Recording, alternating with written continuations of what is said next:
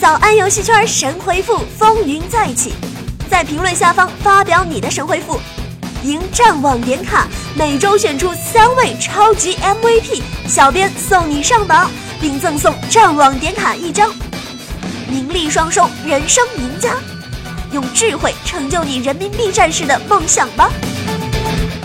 难道是因为我的鼻音太性感了，迷醉了听众？早安游戏圈的评论数量才下降了吗？自古游戏是节操，每日一听长姿势。欢迎收听今天的早安游戏圈。呃，说到最近受大家关注的综艺节目，除了刚刚结束不久的《爸爸去哪儿》之外，就当属《我是歌手》了。《我是歌手》第二季的热播让邓紫棋的知名度飙升。要说每一个一夜爆红的女人或者男人背后，都有一个用生命在托举她的男人或者是女人。森碟背后有田亮，庄心雨背后站着李晨，天天背后是张亮，汪峰背后有章子怡，赵红霞背后是雷仲富，东莞背后有央视，邓紫棋背后的那个人是谁呢？李白。是的，你没有听错，是李白洗衣粉，偶尔洗衣液真的不伤手哟。在邓紫棋大红大紫的同时，作为两季节目的冠名商，立白也成了大赢家。我是歌手热播之后啊，立白在国内洗衣粉、洗洁精市场的份额跃居第一位。在二零一三年一月到七月销售额同比去年增长了百分之六十六。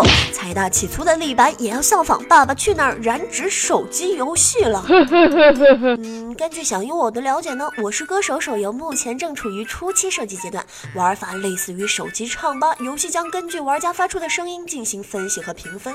换句话说嘛，玩家能在声音分析系统下实现与歌手的 PK 与较量，就像这样的评分啦。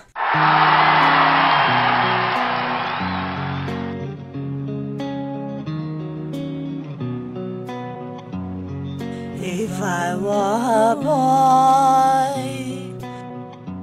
even just a day。系统评分零分，再接再厉哟。在游戏中啊，我是歌手一二季共十九位歌手的歌曲被收录其中，玩家只有在声音评分中超过了八十分才算闯关成功。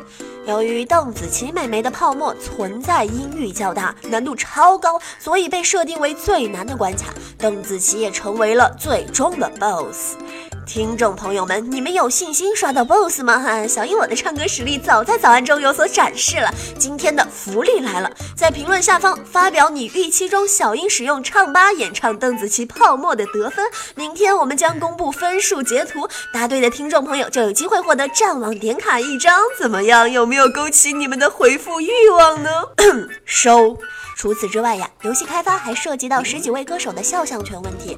据称，立白方还在与艺人的公司洽谈，只要双方达成了一致，游戏可能将在年中与手机用户们见面。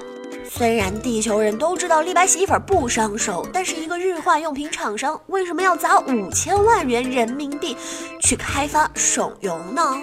故事要从《爸爸去哪儿》说起。《爸爸去哪儿》这档综艺节目开创了国内综艺节目改编手游的先河。比起影视小说而言，这类节目它的受众群体相对更大，因此通过游戏和节目互补，很容易通过粉丝效应获得用户量。《爸爸去哪儿》手游推出后，三天下载量就已达三百万。综合来看，立白推出手游也是力求借助《我是歌手》的余热，尝试更立体化的营销。另外一个原因，电影、电视和游游戏之间有很强的交叉推广能力，捆绑之后可以产生双赢的局面。这一点已经在许多境外电影改编手机游戏的案例上得到过验证，因此综艺节目改编手机游戏也成为了可以探寻的方案。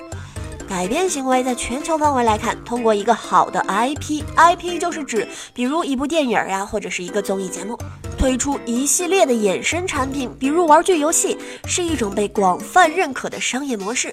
但更值得注意的是，衍生产品的内容以及运营行为是否能够留下玩家。如果只是试图的捞一笔赚赚外快，就不亚于自砸招牌啦。